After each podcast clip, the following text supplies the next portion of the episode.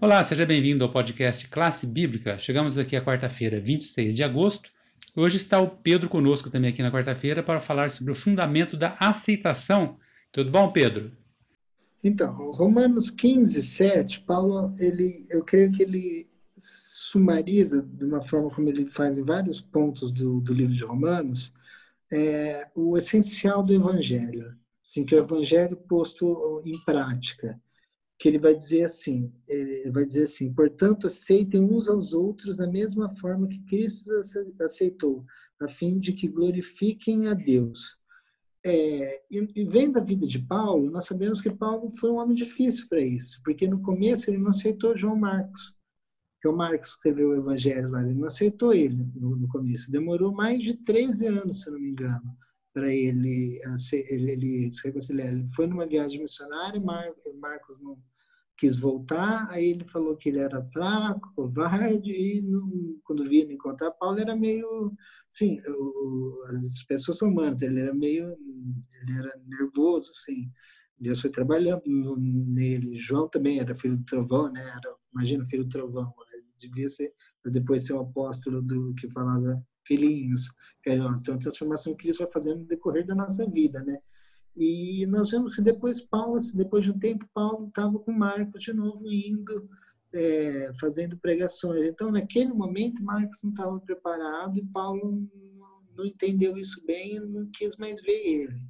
Até foi meio bruto com ele, assim. E, mas depois, nós vemos aqui um Paulo diferente, falando que nós devemos aceitar uns aos outros, que aceitar as outras pessoas. É, às vezes as pessoas erram, às vezes as pessoas não são aquilo que nós almejamos, às vezes nós almejamos uma coisa nas pessoas, mas temos falhas, só que é, esse é o ponto do evangelho. Eu gosto quando Jesus fala, quando tem um embate em Lucas, tá?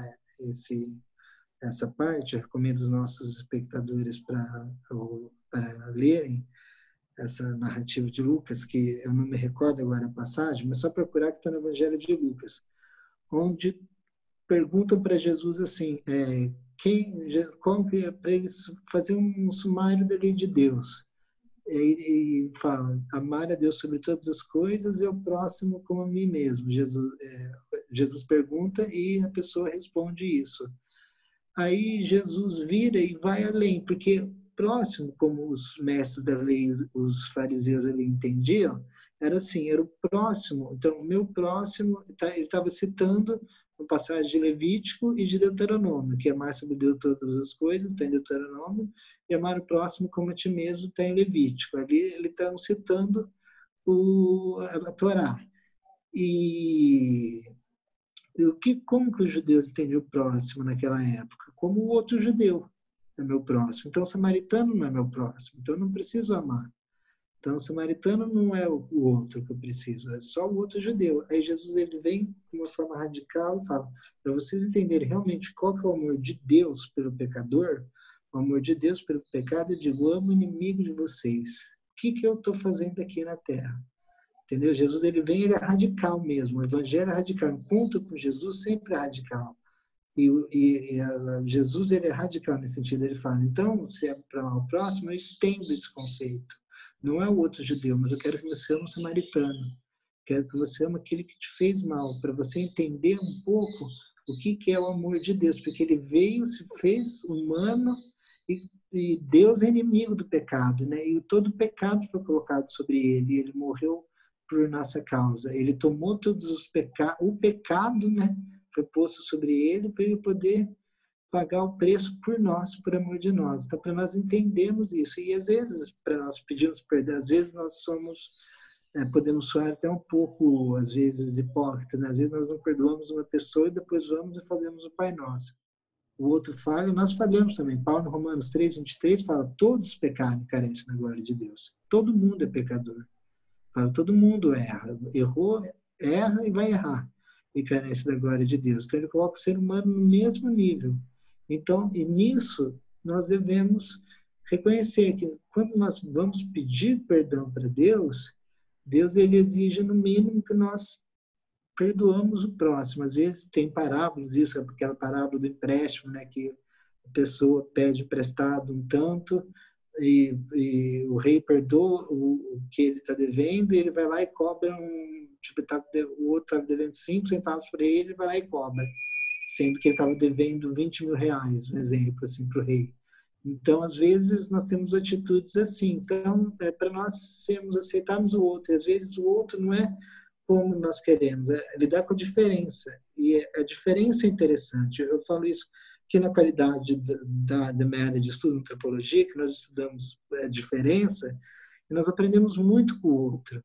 Às vezes nós olhamos assim o indígena, por exemplo, o indígena que às vezes não tem nada para ensinar assim em termos de, de vida, de lição de vida, mas se nós pegarmos e escutarmos eles falando tudo, eles vão ter bastante coisas que nós nunca vamos ter olhado pela ótica que eles olham o mundo. Isso que é interessante, essa diversidade de, de pessoas, de culturas.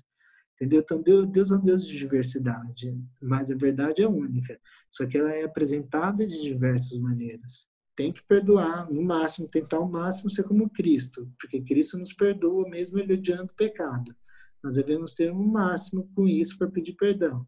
Mas também é, tem os casos das formas que a Bíblia ensina como que é esse jeito de lidar com o outro, que é uma forma bem complexa de lidar com o ser humano, né?